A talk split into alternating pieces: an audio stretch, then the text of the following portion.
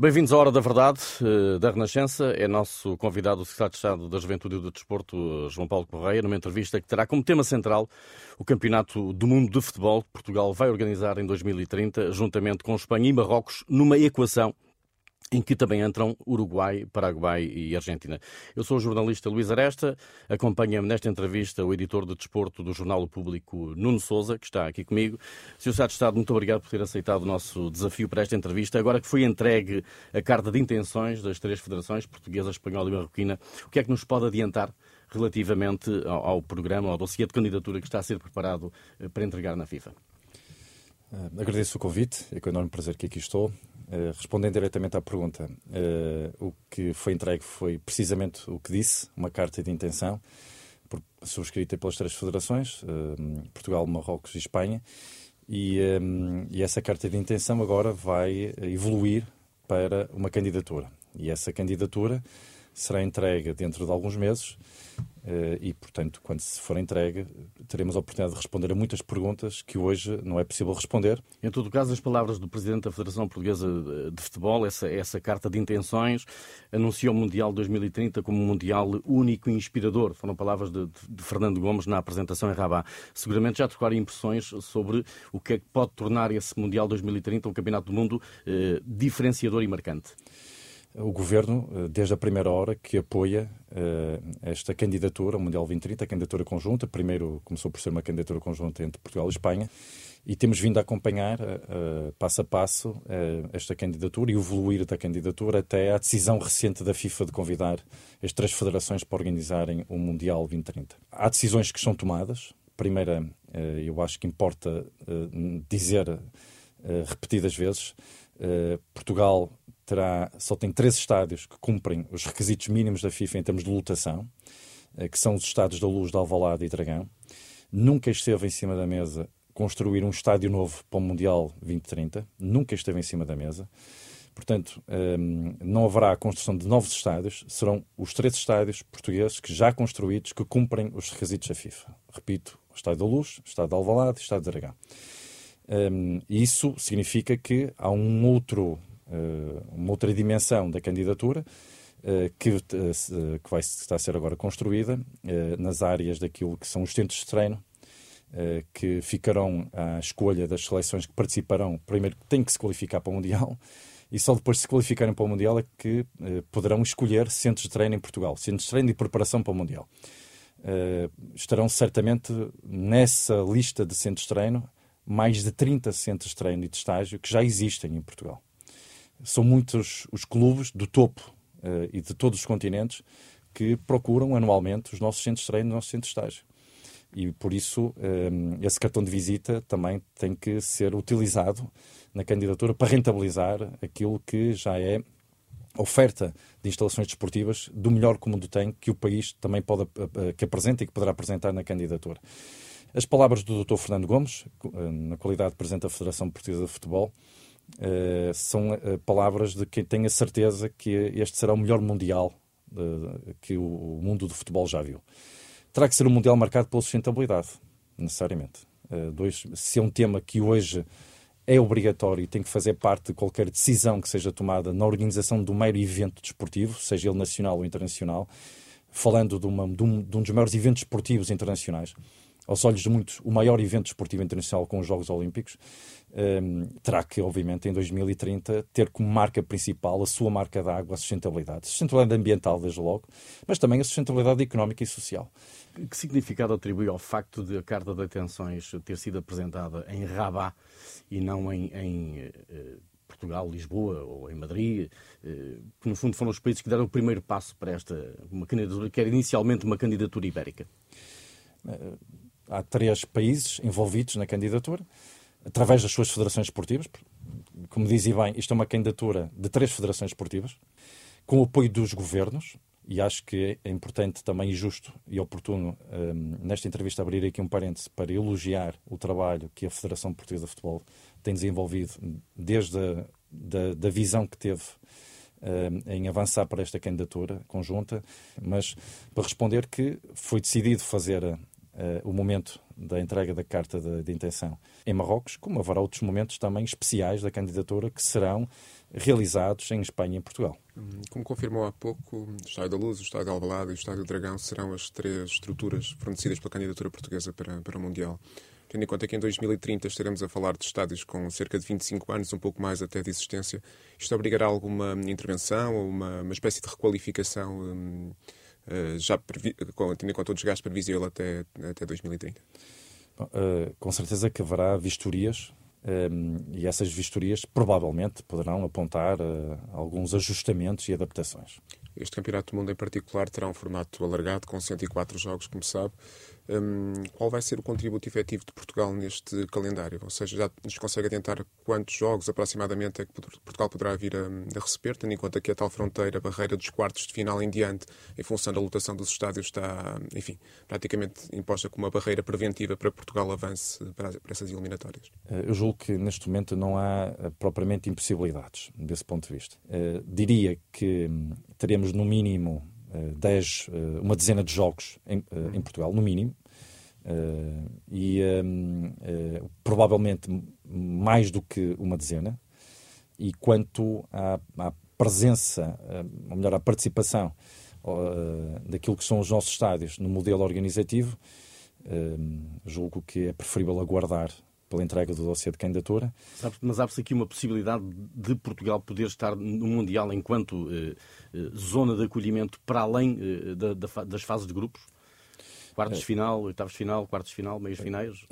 É um entendimento que tem que ser promovido entre os, as três federações envolvidas na candidatura conjunta e a FIFA. Mas não perturba o facto de Marrocos assumidamente já ter eh, anunciado que deseja acolher a final do Campeonato do Mundo? Não. Portugal não estará todo. aqui já a ser um bocadinho relegado para o último lugar da, da, fila, digamos assim? Não, de todo, de todo. Essas notícias e essas declarações públicas ehm, eh, são aceitos com toda a normalidade, faz parte daquilo que é eh, uma candidatura conjunta, ehm, mas temos que, temos que nos fixar naquilo que, é, que são as enormes, as muitas provas de competências dadas pela Federação Portuguesa de Futebol ao longo das muitas competições que organiza eh, em parceria com a FIFA eh, e com a EFA eh, e também naquilo que é o reconhecimento, como acabei de dizer, que temos junto da, do, da comunidade internacional. Já nos tinha adiantado há pouco que não esteve nunca nos planos a, a construção, a remodelação em larga escala de um estádio para que acolhesse uma, umas meias finais, eventualmente uma final da, da, competição, mas em concreto relativamente ao Estádio Nacional, eh, gostava de lhe perguntar se o plano de, de reabilitação, eh, de remodelação do Estádio Nacional que já está previsto, se contempla de certa forma este calendário competitivo, ou seja, se podemos contar com algum avanço nessa frente, tendo em conta o Mundial 2030, naturalmente. Torno a dizer, os únicos estádios que estão inseridos naquilo que é o dossiê de candidatura por parte de Portugal para o Mundial 2030 são o Estado da Luz, o Estado de Alvalade e o Estado do Aragão. O Centro Nacional do Jamor é um dos centros de treino e de estágio que, obviamente, farão parte uh, da lista daqueles que serão disponibilizados às seleções que irão participar no Mundial. Quer aquelas seleções que irão disputar os seus jogos em Portugal, quer em Espanha, no sul de Espanha. Uh, nós, uh, a região do Algarve de, é uma região que, uma, que tem uh, condições para ter, como tem todos os anos, é, é sede de preparação e de estágio de muitos clubes e de seleções. Eh, e, portanto, eh, esse é, como disse há pouco, um. Eh, e já uma... veio reclamar o Algarve uma, uma presença no, no, Mundial, a esse nível, pelo menos a esse nível, de acolhimento de algumas seleções. Como Será... é que o Governo olha para essa possibilidade? Haverá aqui necessidade, por exemplo, de intervir ao nível das infraestruturas, no aeroporto de Faro, etc. Já, alguma, já, enfim, já, já um primeiro olhar para essa possibilidade nesta altura? a escolha dos centros de treino e de estágio não é da candidatura. A candidatura apresenta os centros de treino e de estágio. Quem escolhe são as seleções. São as federações dos outros países cujas seleções se qualificaram para o Mundial. E, portanto, Até podem escolher. Acaba o Algarve, eh, digamos, colocar a sua própria oferta na mesa, digamos assim, será isso? Sim, já existe uma oferta uh, considerável uh, na região do Algarve.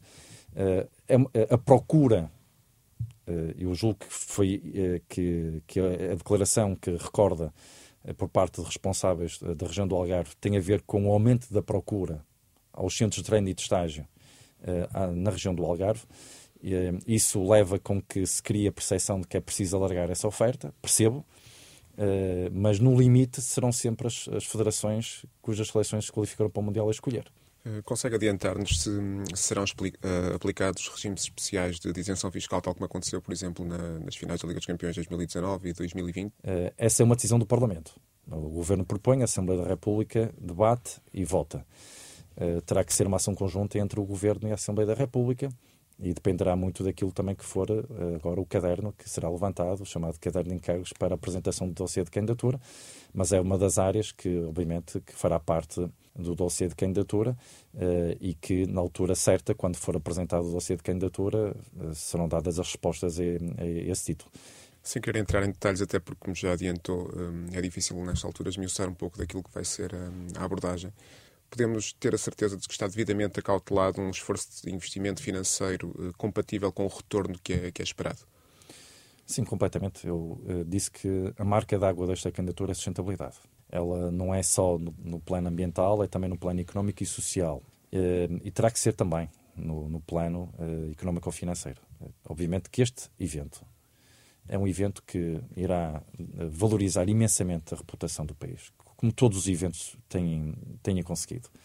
Eh, desde a Expo 98, passando para o 2004 e também, eh, muito recentemente, a Jornada Mundial da Juventude, decorrida há poucos meses, eh, o Mundial 2030 um, irá incrementar imensamente o, valor reputacional de Portugal no contexto internacional.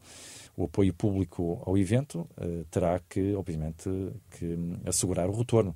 O retorno esse que, obviamente, se antecipa que será forte naquilo que é a receita fiscal impostos diretos e indiretos.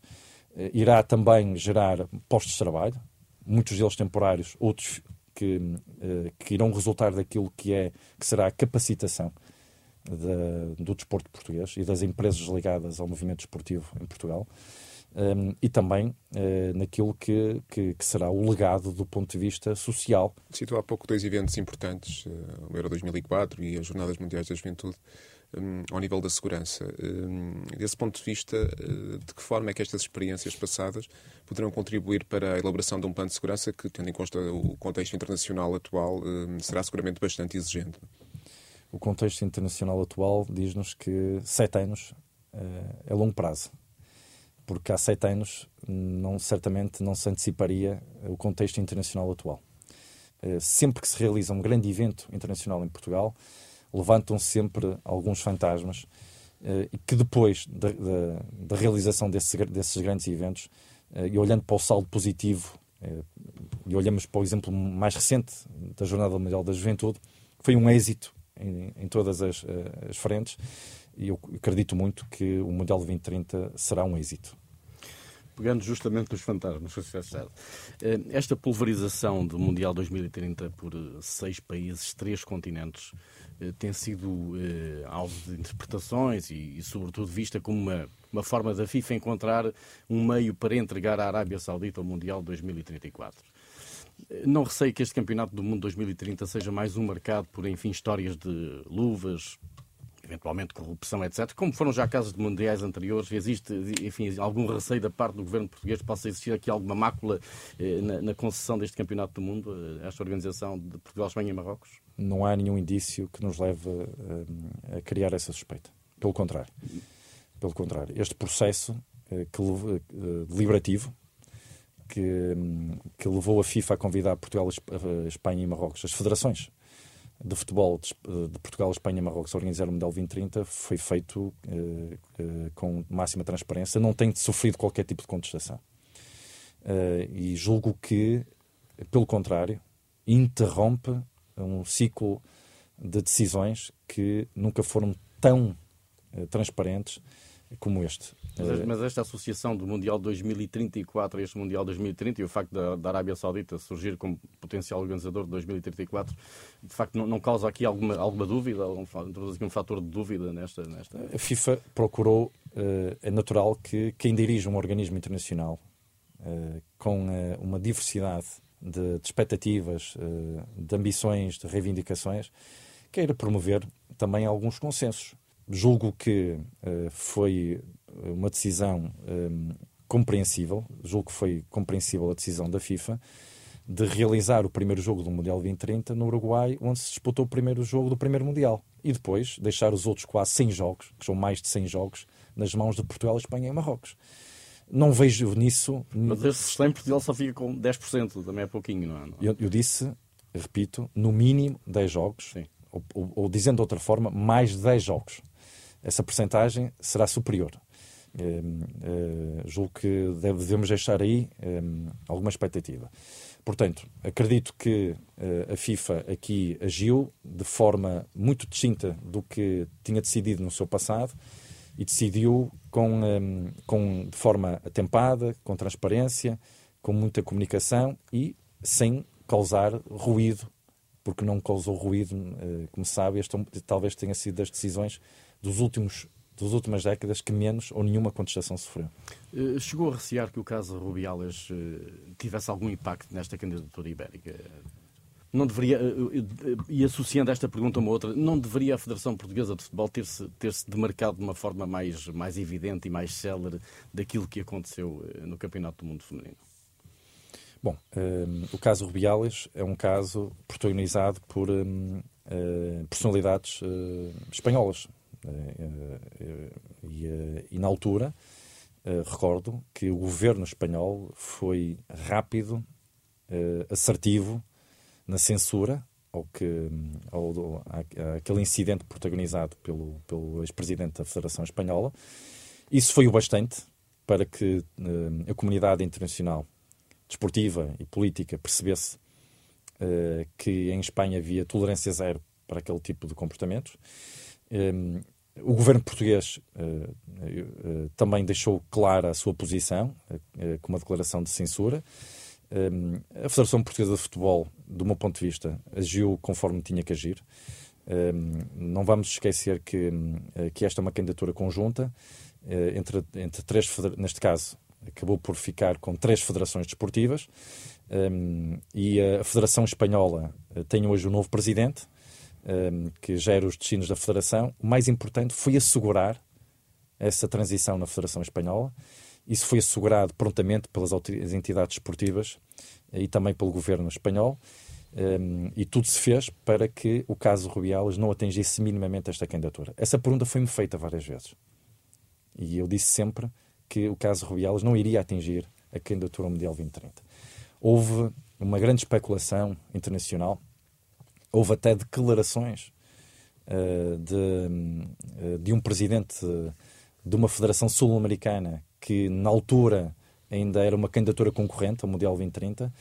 Um, e, uh, e, eu disse sempre que, que, que o caso Rubiales nunca atingiria um, esta candidatura, porque esta é uma candidatura de, de, de, organizações e não uma candidatura de personalidades e que, uh, e como tal, uh, o que estava em cima da mesa era uma vontade acérrima das três federações, com o apoio dos respectivos governos, e como tal, não, não, não o que aconteceu com o caso Rubiales não iria atingir, como não atingiu, e provou-se que em pouco tempo... Ouvir o Sr. Rubiales, em plena conferência de imprensa em, em Madrid, agradecer a Fernando Gomes o apoio dado e etc, etc, quer dizer, foi assim uma declaração que não terá caído muito bem aqui em Portugal, imagino.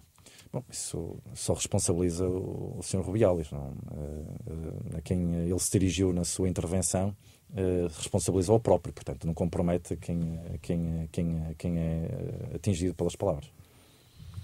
Um, em abril, o Primeiro-Ministro António Costa tinha um, ainda colocado no, no, barco da candidatura a, a, a, candidatura ucraniana, que, como sabemos, começou por fazer parte também, de, foi a primeira aliada da candidatura ibérica, um, gostava de lhe perguntar em que momento e em que circunstâncias é que acabou por cair definitivamente a possibilidade de a Ucrânia uh, fazer parte deste projeto também.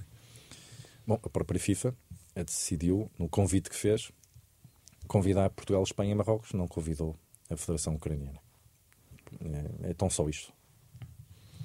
Um, mudando agora um bocadinho o foco da, da entrevista para, para o rugby, que, está que é uma, muito fresco ainda na memória dos portugueses, por, por boas razões. Portugal concluiu com um negável sucesso, como, como sabemos, a, a prestação no Campeonato do Mundo, conseguiu uma primeira vitória, pontuar antes da primeira vitória pela primeira vez, uh, e acima de tudo conseguiu impressionar pela, pela qualidade do seu rugby e pelo momento, de certa forma, criou no país em torno da modalidade. Creio que estão criadas as condições para capitalizar esta onda de entusiasmo que se gerou em torno do, do rugby. Sim, quando uma modalidade como o rugby atinge a proeza não só de se qualificar para o Mundial, foi, a segunda vez, mas também vencer o, um, um, jogo nesse Mundial contra uma das seleções que está no, no conjunto das seleções que historicamente é das mais fortes no rugby mundial. Uh, mostra, por um lado, que a modalidade evoluiu bastante, que o trabalho que tem sido feito uh, pela Federação, pelos clubes, pelos jogadores, pelos treinadores, uh, tem sido sempre evolutivo um, e também diz que tem esse potencial de crescimento. está muito nas mãos da própria Federação aproveitar esse potencial e essa hum, presença que, que os resultados da seleção de rugby no Campeonato do Mundo ainda têm uh, naquilo que é a opinião pública e na, e, na, e, na, e na, consciência daqueles que adoram o desporto e principalmente dos mais jovens, das crianças e dos jovens que procuram a sua modalidade. A verdade é que mesmo em contextos de, de, de euforia, hum, muitas vezes é uma, uma, euforia de circunstância, é, é difícil encontrar apoios às federações junto à iniciativa privada e esta dificuldade em encontrar apoio junto à iniciativa privada, eh, enfim, convive também com aquilo que as federações eh, sempre surgem dizendo, que faltam também apoios públicos. Importa dizer que em 2022 um, ehm, o Governo conseguiu reforçar as verbas para as federações desportivas em 6,5%. Em 2023 uh, eh, o montante global no apoio às federações subiu face a 2022 4% um, o governo eh, tem mantido uma trajetória de aumento de apoios de finance, do finance, chamado financiamento público ao sistema desportivo nacional. E para 2024, estamos a, um, para o ano dos Jogos Olímpicos e Paralímpicos, o governo está a investir 32 milhões de euros através do Comitê Olímpico e Comitê Paralímpico. 22 milhões de euros para o Comitê Olímpico, 9 milhões de euros para o Comitê Paralímpico. Estamos a falar de verbas históricas, históricas, não só no, no, na sua totalidade, mas também naquilo que foi o crescimento entre o ciclo de Tóquio e o ciclo de Paris. Eh, eu diria que estes dados que aqui trago dizem que nós vivemos uma trajetória, eh, se calhar, sem paralelo naquilo que é o financiamento público ao sistema desportivo nacional, quer às federações, quer aos comitês. Posso também adiantar, nesta entrevista, que eh, haverá um, um novo contrato de programa de preparação e qualificação para os atletas surdo-olímpicos, ehm, eh, que terá uma linha eh, plurianual e que irá equiparar a bolsa destes atletas às bolsas dos atletas paralímpicos e, e olímpicos. Já que estamos a falar de, de apoios e de incentivos ao desporto, o, o anúncio recente da, da provedora da Santa Casa da Misericórdia de um corte no apoio ao desporto acabou por ser mitigado com o um acordo com, com o Estado que, que, durará até 2024. Mas a partir dessa altura, a ideia que ficou no ar é que de, um, de uma desobrigação da Santa Casa da Misericórdia de continuar a apoiar o desporto, pelo menos nestes moldes. O que lhe pergunto é se a Santa Casa da Misericórdia, enquanto uma entidade que vai buscar uma parte significativa dos seus dividendos ao mundo do desporto, não tem uma obrigatoriedade, nem que seja moral, se quiser, de injetar também no, no setor grande parte do, dos dividendos que recebe. A palavra corte e a palavra redução cabem, eh, eh, obviamente, naquilo que, que é a decisão da Santa Casa. Ehm, eu, diria, eu utilizaria a palavra redução. Também quero deixar isto claro. Nunca uma federação desportiva informou o governo, os governos, os governos, dos apoios que, rece, que recebeu e recebia da Santa Casa.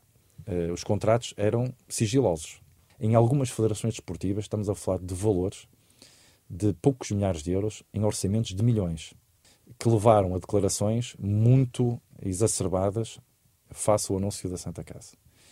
Nenhum daqueles apoios, repito, nenhum daqueles apoios Santa Casa que poderá não renovar-se para 2024 coloca em causa o funcionamento de qualquer entidade desportiva. Nenhuma. Mas para que não persistisse essa dúvida, porque criou-se a sensação que era menos apoio ao desporto, o governo substituir-se-á à Santa Casa em 2024 e, naturalmente, isso também dependerá muito daquilo que, forem, que for o objeto do contrato. Há contratos que se esgotam no tempo, porque têm a ver com eventos que podem não ser repetidos. Portanto, é, por isso é que não se falou para lá 2024.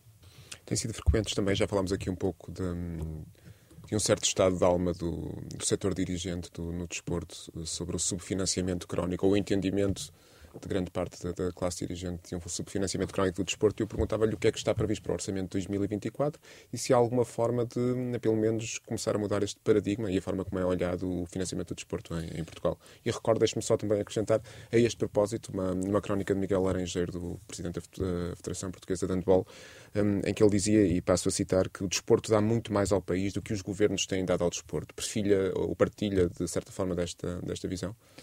Bom, falemos de, de factos. Eh, como disse há pouco, em 2022 o Governo reforçou as verbas para as federações desportivas em 6,5%.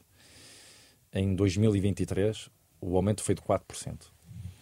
Uh, Sabe-se que as verbas para o desporto, inscritas no Orçamento de Estado para 2024, uh, uh, sobem 12,5% face a 2023. Não estamos a falar de 5, nem de 4, nem de 7, nem de 8. Estamos a falar de um aumento de 12,5%. Nem todos os setores têm aumentos de 12,5%. O desporto vai ter um aumento de 12,5%. Um, não está aqui todo o apoio ao desporto, nesse, neste número. O apoio ao desporto não começa uh, e acaba nas federações desportivas. As federações desportivas são um, um pilar essencial no sistema desportivo nacional, são um, um, parceiro insubstituível de qualquer política desportiva e têm sido deste governo. Uh, o governo tem reúne com as federações, o governo um, é um agente de proximidade da, do trabalho das federações e dos clubes, porque as federações são constituídas por associações regionais e distritais, que por sua vez são constituídas pelos clubes, e não podemos esquecer que 90 e muitos por cento dos clubes desportivos são uh, de base local. A, a, alma do desporto está nos clubes de base local.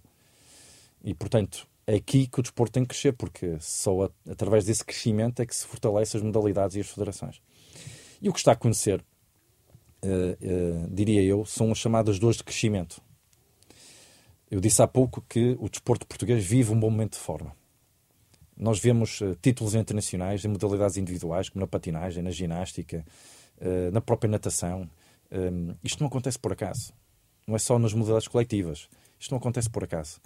Repare, as unidades de apoio ao alto rendimento na escola, que custam, podem custar no próximo ano um milhão de euros, porque elas funcionam desde 2016 eh, no, no ensino obrigatório e vão funcionar no ensino superior no próximo letivo através de projetos piloto.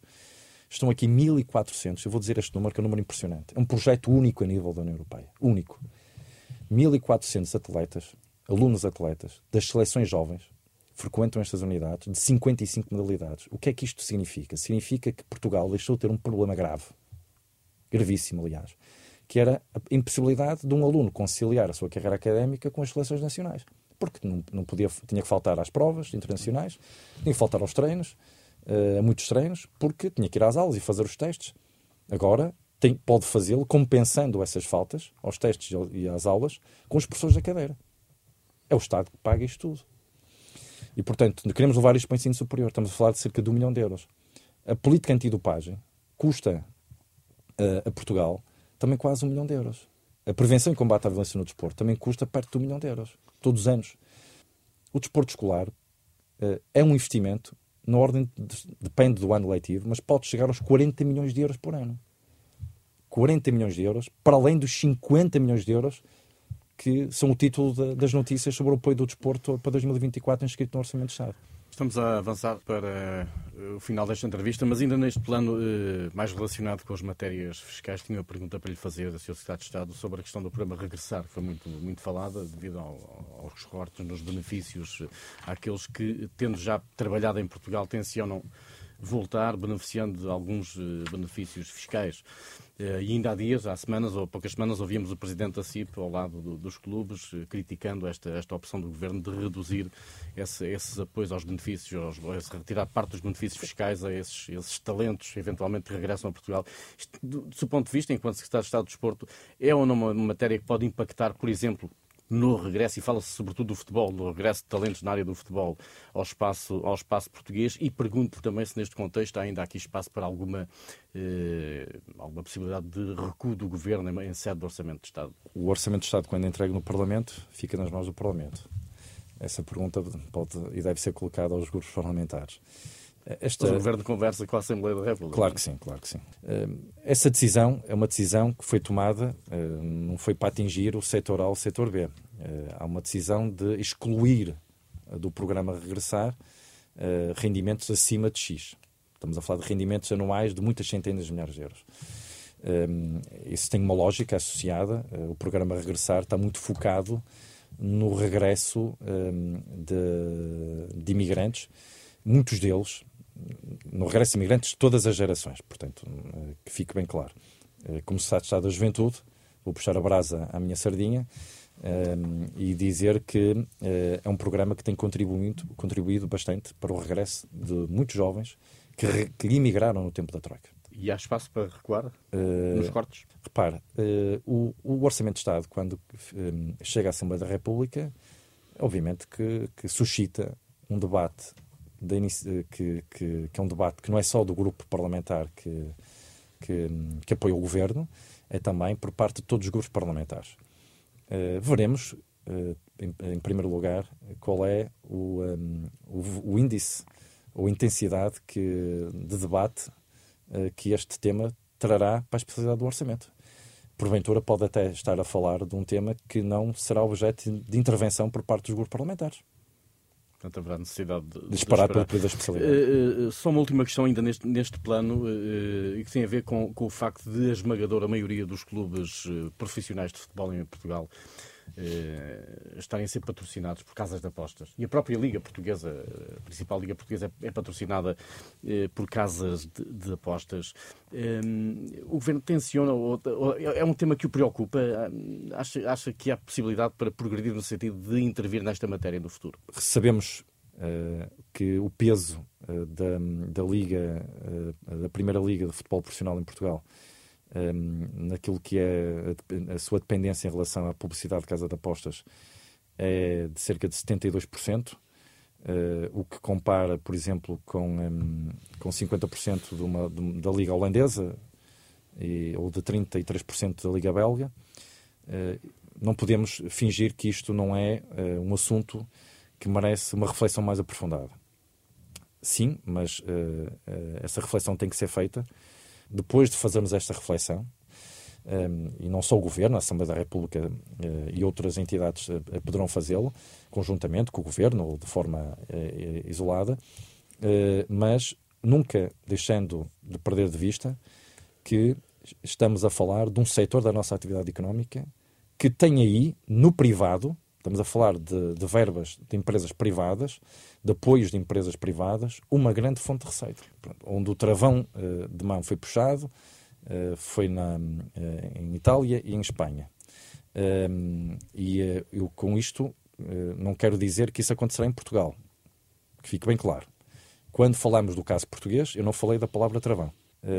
não podemos fingir que não é um tema que merece reflexão profunda e só depois dessa reflexão profunda estar finalizada Ehm, é que poderemos eh, falar de, de, de, eventuais, de eventuais medidas.